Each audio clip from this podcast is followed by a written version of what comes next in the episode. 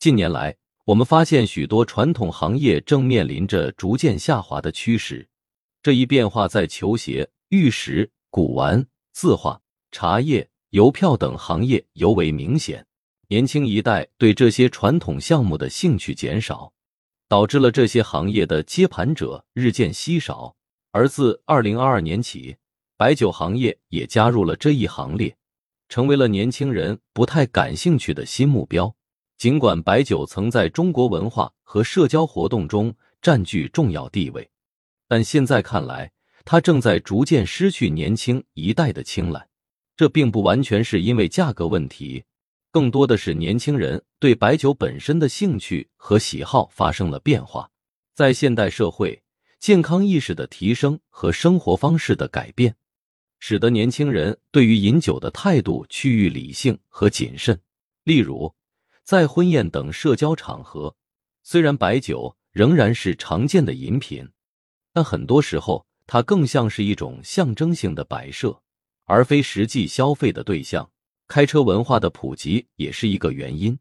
因为开车后饮酒的风险使得人们更加谨慎。这一趋势引发了关于未来白酒行业发展方向的讨论。有观点认为，随着年轻人饮酒习惯的改变，白酒可能会逐渐变得小众化，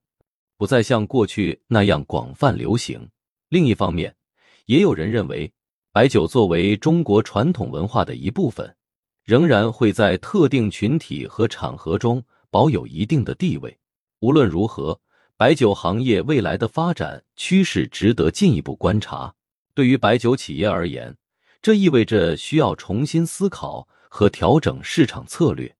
以适应年轻消费者的口味和需求，可能的方向包括推出更加健康、低度的产品，